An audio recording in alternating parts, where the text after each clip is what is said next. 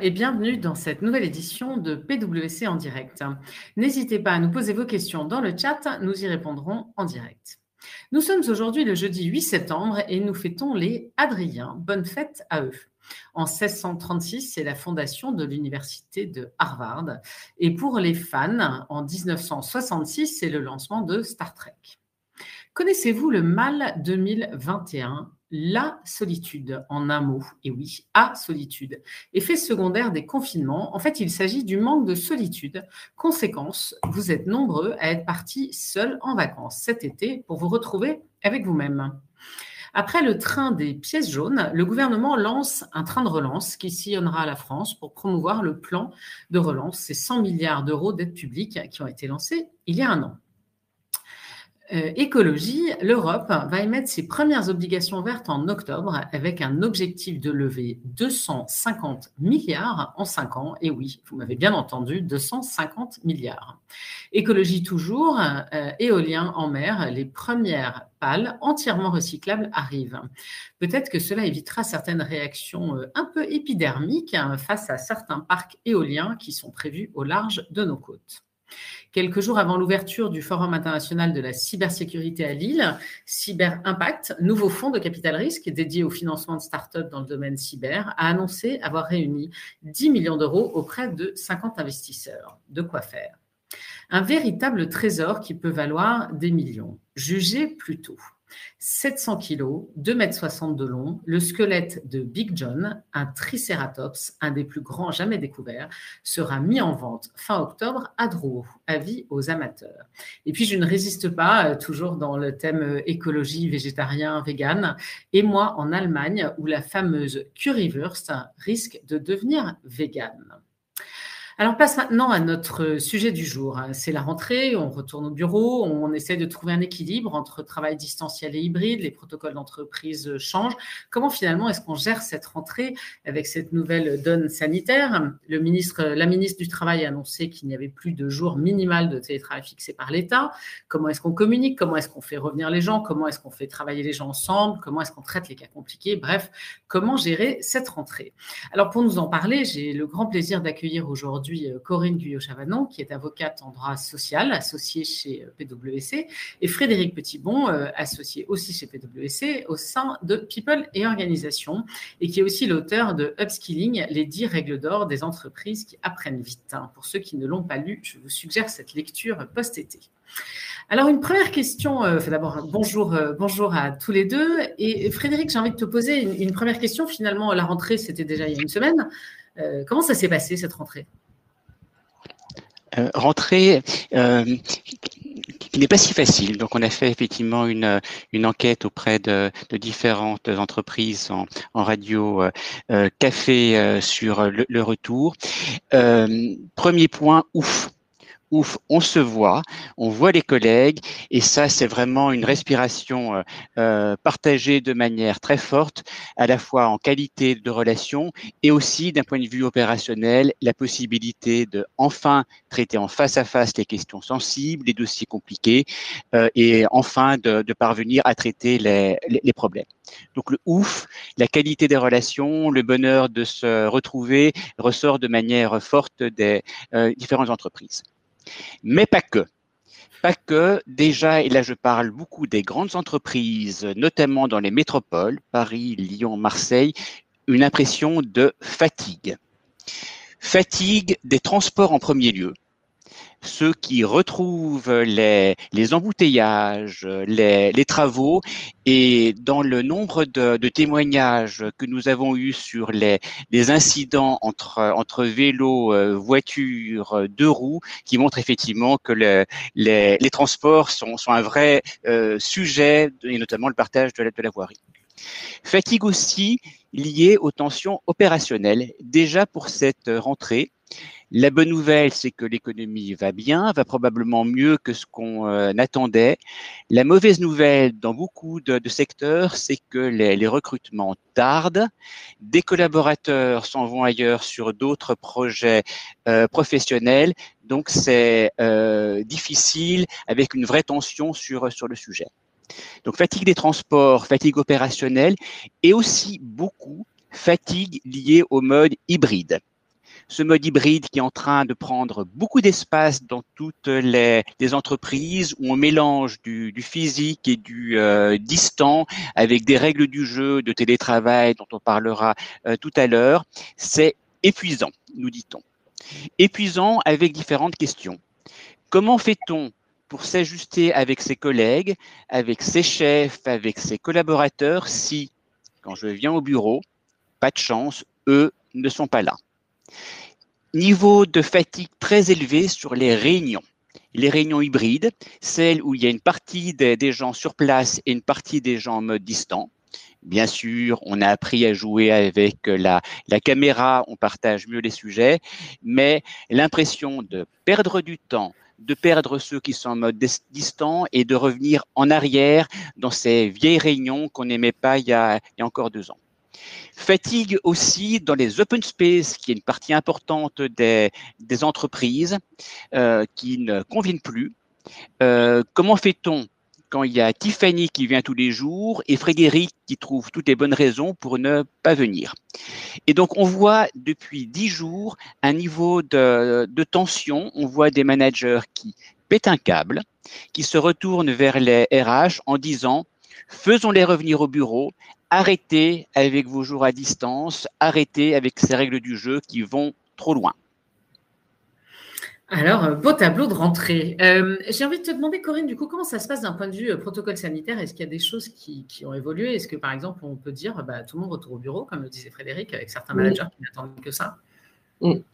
bah, Force est de constater que la rentrée est encore une fois, malheureusement, sous la contrainte sanitaire. Hein. Preuve en est, on a toujours ce protocole national pour assurer la santé et la sécurité des salariés en entreprise face à l'épidémie de Covid-19 on aurait bien aimé, euh, c'était quelque chose qu'on ne connaissait pas dans le monde du droit social.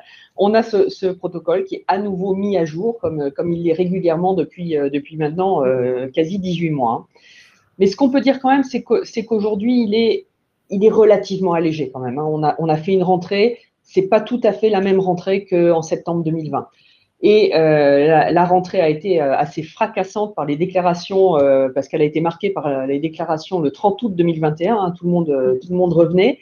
Et la ministre du Travail, Elisabeth Borne, marquait la rentrée en déclarant que les entreprises n'auraient plus à fixer un nombre minimal de jours de télétravail à compter du 1er septembre. Là, c'était enfin, voilà, 18 mois que les entreprises se devaient de prévoir des jours de télétravail là où c'était possible. Un, nombre de jours minimal, ça a créé euh, beaucoup, de, beaucoup de sujets euh, depuis plusieurs mois. Et enfin, c'était tant attendu, le gouvernement leur redonne la main pour s'organiser, pour organiser euh, la présence et le distanciel des salariés. Alors, que dit le protocole sanitaire dans sa dernière version, qui est applicable à compter du 1er septembre 2021 Alors, première chose, et je le rappelle, euh, on, est toujours face à une épidémie. Donc l'entreprise doit continuer à évaluer les risques d'exposition au virus et mettre en œuvre des mesures de prévention. Ça, ça n'a pas changé. Donc soyez vigilants. On n'oublie pas euh, ce principe qui est là depuis, euh, qui est là depuis toujours sur l'ensemble des sujets, mais face à l'épidémie qui est là depuis 18 mois, on ne l'oublie pas en cette rentrée où il y a quand même un allègement des mesures. L'entreprise a toujours une obligation générale de sécurité et de protection de la santé de ses salariés. Alors cela se traduit tout simplement dans le protocole sanitaire par le maintien des gestes barrières. À nouveau, la gestion des flux, on n'oublie pas ça non plus, l'aération, la ventilation, la distanciation physique et le port du masque, voilà pour l'essentiel. Ça, ça ne bouge pas dans, le protocole. L'une des nouveautés, et nous avons eu d'ailleurs pas mal de questions hein, en amont de ce live c'est évidemment euh, l'obligation vaccinale et le pass sanitaire pour certaines professions en contact avec le public euh, notamment. Alors, notons, euh, je ne vais pas rentrer dans le détail du pass sanitaire dans, les restaurants, enfin dans, des, dans, des, secteurs aussi particuliers que ça, mais on va déjà noter ce qui concerne beaucoup d'entreprises aujourd'hui, c'est que le pass sanitaire n'est pas requis pour la restauration collective, c'est-à-dire que les salariés qui vont déjeuner au sein du restaurant d'entreprise n'ont pas besoin de pass sanitaire, pas plus qu'ils n'en ont besoin pour entrer dans les locaux de l'entreprise.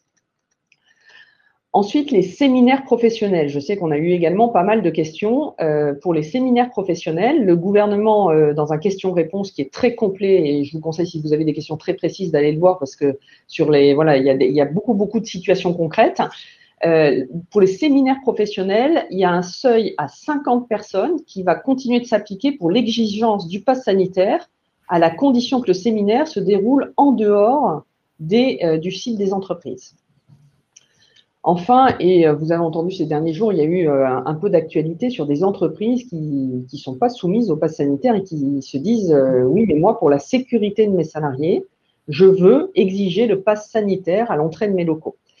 Alors, et certains se basent sur en disant j'ai une obligation générale de santé et de sécurité des salariés. moi, j'estime que le pass sanitaire, c'est le meilleur moyen on verra, je pense qu'il y aura des, actions en justice euh, là-dessus. Euh, je pense que les, mesures gouvernementales et, tout ce qui est paru est relativement clair sur l'impossibilité aujourd'hui de demander ce pass sanitaire aux, salariés. Donc c'est euh, de, notre côté, en tout cas, et en, discutant avec, mes confrères, on estime que ce pass sanitaire ne devrait pas pouvoir être mis en place de façon volontaire par, certaines entreprises.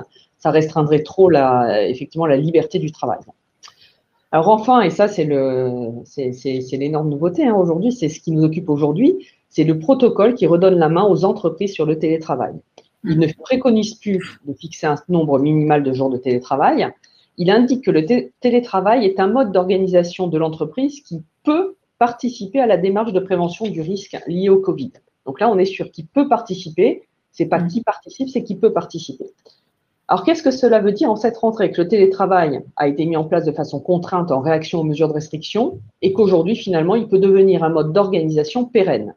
À l'opposé, c'était euh, ta question, Cécile, hein, rien n'empêche les entreprises de revenir à un mode 100% présentiel. Et euh, voilà, chez certains de nos clients, ils ont, ils ont battu le rappel, 100% euh, des salariés sont en présentiel aujourd'hui dans les locaux. Mais force est de constater qu'il existe une réelle demande euh, de télétravail et je pense que voilà, je pense que Frédéric, euh, dans, tes clients également et dans tes, contacts, c'est ce que tu peux constater.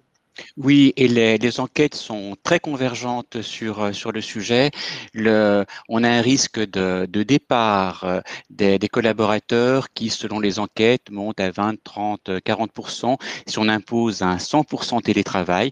Bien sûr, entre le fait de dire euh, face à un, questionnaire qu'on veut partir et la réalité, il y a, y a un pas, mais ça montre vraiment cette, ce besoin de garder ce, ce télétravail pour les, pour les équipes, pas seulement pour les jeunes. On est vraiment toute génération et cette demande de télétravail comme organisation est une demande individuelle très très forte qu'il faut vraiment avoir en tête.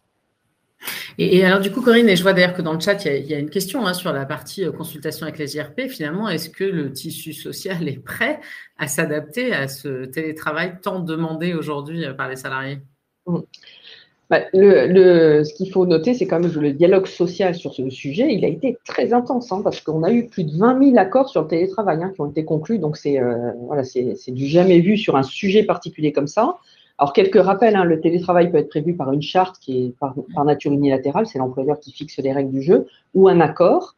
C'est un double volontariat, ça j'aime à le rappeler euh, à l'envie, c'est-à-dire que l'employeur ne peut pas imposer le télétravail, on ne peut pas imposer aux salariés d'utiliser euh, sa sphère privée pour travailler. Euh, donc il faut euh, vraiment que les deux soient d'accord.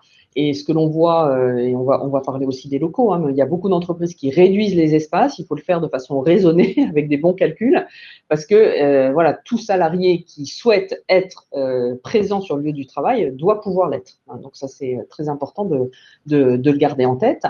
Donc, et aujourd'hui, les entreprises, elles sont où? Elles sont soit dans la négociation d'un nouvel accord, c'est-à-dire qu'elles n'avaient pas, véritablement d'accord pérenne pour le futur. Donc, c'est soit une première négociation, soit une adaptation des accords qui ont pu être conclus en réaction à la crise, soit alors dans, l'application d'un accord déjà conclu. Et au-delà de, des règles juridiques, de tout ce qu'on peut, effectivement, il faut consulter préalablement le, CSE, euh, on peut négocier, on peut discuter. Euh, ce que l'on voit tout particulièrement dans les entreprises, c'est un dialogue social qui est très extensif, c'est-à-dire que euh, tant du point de vue de la concertation que des acteurs qui sont engagés dans les discussions. On n'est pas du tout sur une information-consultation euh, des représentants du personnel classique. On est vraiment beaucoup plus élargi. On engage les salariés, on fait des comités, on essaie d'avoir le, retour, retour des, usagers des locaux pour savoir comment on peut s'organiser. Euh, beaucoup, de, feedback aussi sur ce qui a pu se passer pendant la crise, sur ce qui est souhaité, ce qui n'est pas souhaité. Et avec aussi ce que l'on note, et c'est important en termes de responsabilité aussi pour les employeurs, il y a beaucoup d'implications des élus qui se sentent extrêmement responsables euh, vis-à-vis des salariés sur ce sujet. Donc, on n'est pas du tout dans du, dans du classique. Il y a beaucoup, beaucoup de, beaucoup de questions euh, et beaucoup de beaucoup d'interactions entre les salariés et euh, voilà et les, et les représentants du personnel. Alors c'est une chance aussi hein, en termes de communication, il faut la saisir, mais il faut il faut effectivement bien la bien la construire. Et on assiste à beaucoup beaucoup de beaucoup de questions, euh, bah, de questions pratiques, hein, euh, et Frédéric en parlait, hein, euh, quel jour on se réunit, est-ce qu'on met une journée où tout le monde est là, est-ce qu'on maintient des réunions hybrides en présentiel et en distanciel à la fois, alors que c'est pas très confortable. Donc voilà, beaucoup, beaucoup de questions pratiques de ce type-là. Et donc on voit bien que derrière cet enjeu, quelque part juridique, de conclure un accord, d'organiser juridiquement le télétravail, il y a un enjeu qui est bien plus grand c'est le collectif, c'est comment je travaille demain. On voit bien qu'on est dans cette zone de transition euh, et qu'on doit, euh, voilà, le, droit c'est une boîte à outils, mais c'est ce qui se joue là, c'est beaucoup beaucoup plus grand que ça. Et c'est effectivement ce que nous voyons dans les interrogations euh, chez nos clients en cette rentrée. Merci, merci beaucoup pour cet éclairage euh, juridique sur, sur ce dialogue social. Et du coup, Frédéric, je me tourne vers toi pour la partie, parce que comme on disait, c'est plus large que ça finalement. Euh, jusqu'où est-ce qu'on peut être directif? Comment, enfin, comment finalement euh, gérer ça? Jusqu'où peut-on remettre en cause cette fameuse liberté ou droit au télétravail? Télétravail ne veut pas dire chacun fait comme il lui plaît, quand il veut. Rappelons que c'est l'entreprise qui a la main dans l'organisation du travail.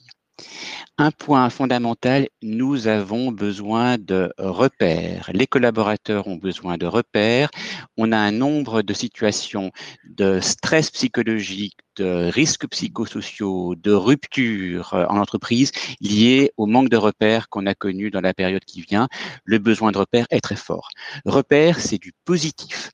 Ce n'est pas une procédure, c'est aussi donner les conditions d'une sécurité psychologique dans l'équipe et dans l'entreprise.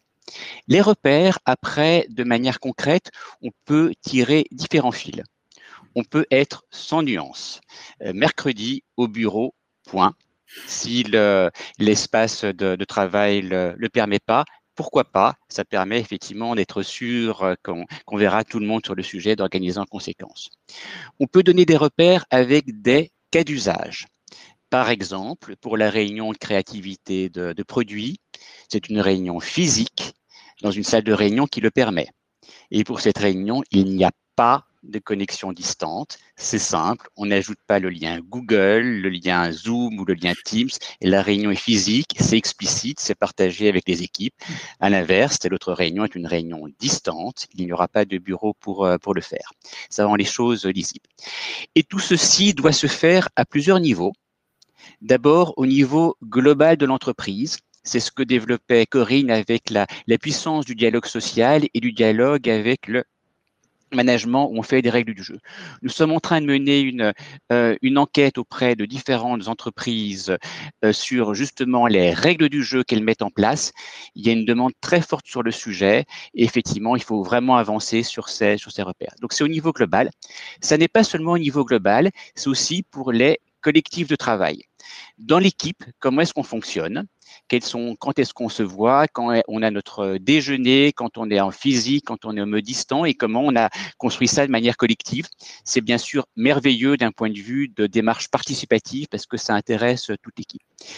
L'équipe, et c'est souvent plusieurs collectifs de travail, dans beaucoup d'entreprises, on appartient à une équipe, mais aussi à un projet, mais aussi à une fonction, que sais-je, et chacun de ces collectifs peut organiser les choses avec un besoin de coordination nécessaire sur, entre les équipes pour urbaniser effectivement ces temps collectifs. C'est compliqué pour les managers, bien sûr. C'est tellement plus efficace pour eux d'avoir les équipes sous la main pour parvenir à faire en direct les interactions, les ajustements, les mises en relation. Ça leur demande d'être infiniment plus organisés, infiniment plus transparents et d'avoir une organisation collective infiniment mieux définie. Sacré challenge. Et alors, du coup, euh, dans cette rentrée, euh, j'ai envie de te poser la question sur l'espace de travail, parce que là aussi, on entend euh, beaucoup, beaucoup de choses. Hein. C'est la mort de l'open space, la, fin, il faut réimaginer complètement l'espace de travail. Là-dessus, qu'est-ce que tu observes? On observe un grand écart à la rentrée il y a beaucoup d'entreprises chez qui le, les entreprises de, travaux euh, ont, travaillé de manière très très forte pendant l'été. On a changé des cloisons. On a changé des aménagements d'espace avec en tendance lourde moins d'open space et plus de, salles, d'espaces d'échange, de réunions qui donnent une bonne raison pour, pour revenir. L'open space a, a perdu de, euh, de, sa place de manière tout à fait importante dans différentes entreprises.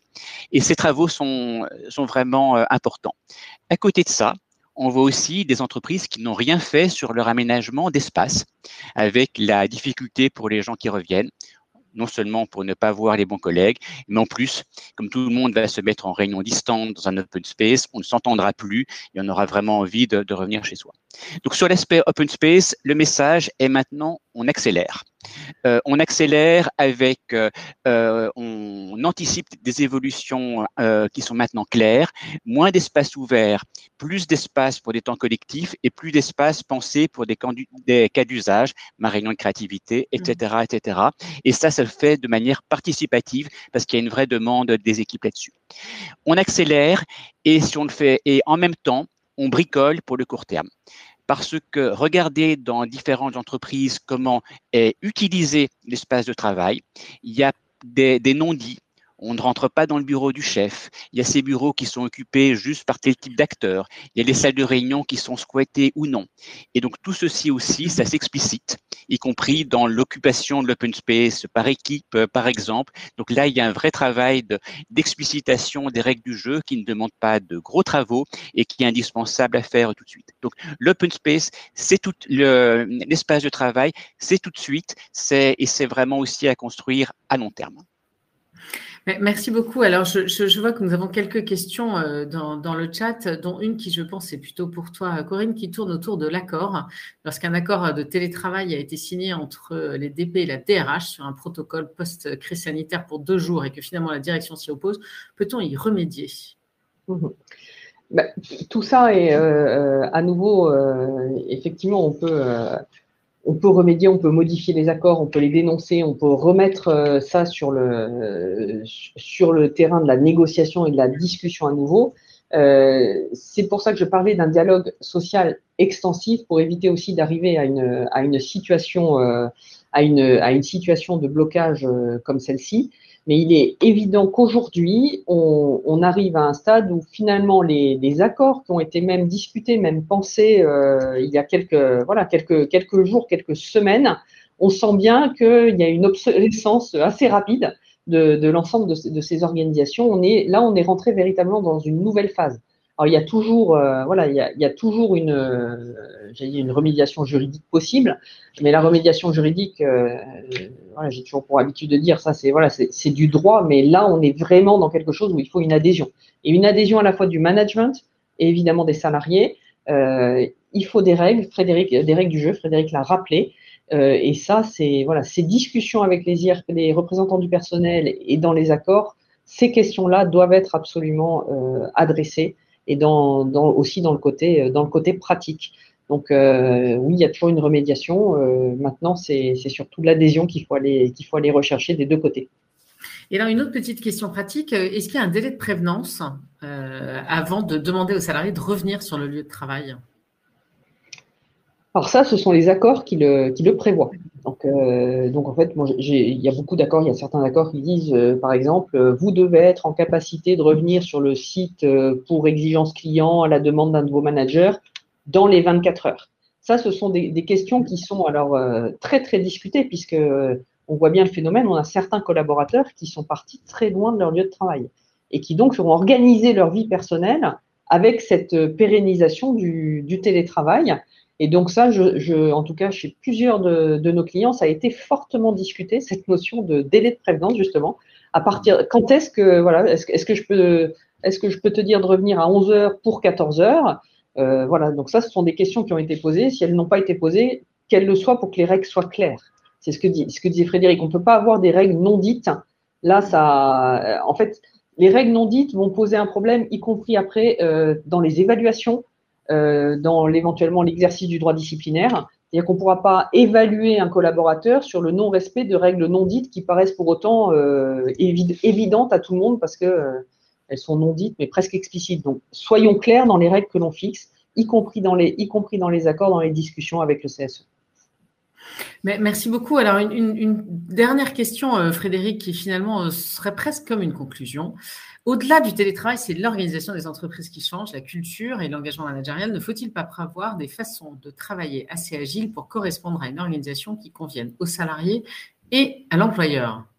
Frédéric, euh, ça, me semble être une question pas mal pour nous donner tes conseils de mots de la fin sur ce thème. Oui, donc effectivement, et dans la, réponse est, dans la question euh, tout à fait pour cet auditeur. Dans les euh, conseils, effectivement, qu'on peut euh, donner, c'est que les managers se parlent euh, on n'a pas toujours envie de les envoyer en formation. Ils trouveront ça, ils n'auront pas le temps de, faire des, formations sur ces sujets à, la rentrée. Mais le besoin d'échange, de mise en, relation est extraordinaire. Et toutes les entreprises où on voit dans cette période de rentrée des temps de libération de parole et d'échange entre managers, ça permet justement de, montrer la, force d'organisation agile, de, mode de faire là-dessus. Donc, faites parler les managers euh, pour effectivement qu'ils comprennent la, convergence vers des modes agiles. J'ai un, une, une deuxième euh, point en, résonance aussi avec ça, c'est euh, le participatif sur les collectifs de travail. Donc, on a vraiment cette occasion euh, tout à fait intéressante de faire échanger les collectifs de travail. Il y en a plein dans les entreprises. C'est bien sûr l'équipe hiérarchique, mais c'est aussi une équipe euh, projet, c'est une équipe là-dessus. Et euh, ils ont envie de, se dire des choses. C'est très facile à faire. C'est vraiment prenez le temps d'expliciter les attentes réciproques et le comment on fonctionne ensemble, qui est vraiment un, conseil à se donner. Et ça, c'est un conseil de rentrer. Les, les bonnes résolutions, c'est maintenant qu'on va les prendre ensemble là-dessus. Et un pour être lourd sur le point, n'ayez pas peur de donner des repères. On a un besoin de repères, un besoin de sûreté, de sécurité psychologique qui est très très fort et donc explicitons, donnons-nous les, repères sur comment on fonctionne dans cette période de rentrée. Et alors Corinne, même question pour toi en fait, c'est quoi tes conseils de rentrée? Mes conseils de rentrée, c'est assez simple. C'est pour moi, c'est dialoguer, dialoguer, dialoguer. C'est-à-dire qu'aujourd'hui, on voit bien ce qui se passe dans les entreprises. Euh, si on fixe une règle et qu'on n'a pas dialogué avant, bah, la règle, elle est respectée à moitié et on ne sait pas vraiment quoi faire contre les personnes qui ne les respectent pas. Donc, le dialogue social, le dialogue social et aussi prendre les feedbacks parce qu'on va, on est bien dans une période où on apprend en marchant. Hein, on est dans une période euh, assez, créative hein, sur les modes de travail. Donc, euh, profitons aussi de, ce dialogue social pour avoir des feedbacks du terrain et pour bien comprendre concrètement comment tout ça se passe. Eh bien, écoutez, merci beaucoup. En tout cas, euh, euh, merci d'être venu euh, partager avec nous sur cette rentrée. On voit que c'est une rentrée qui est assez challenging et qui va probablement s'inscrire à la fois dans le dialogue et dans la co-construction quand, je vous entends tous les deux. merci beaucoup à vous, auditeurs du jour. Vous devez avoir l'enquête de satisfaction qui va s'afficher à droite de votre écran. Si vous pouvez prendre la minute pour euh, nous, nous, dire ce que vous pensez de ces webcasts. C'est très précieux pour nous. On lit avec beaucoup d'attention vos retours qui nous permettent d'ailleurs euh, d'aménager, de, faire évoluer, de faire évoluer ce format. Euh, donc voilà, un grand merci à tous les deux, un grand merci à nos auditeurs du jour et je vous donne rendez-vous très vite pour un prochain PWC en direct. Bonne rentrée et belle journée à tous.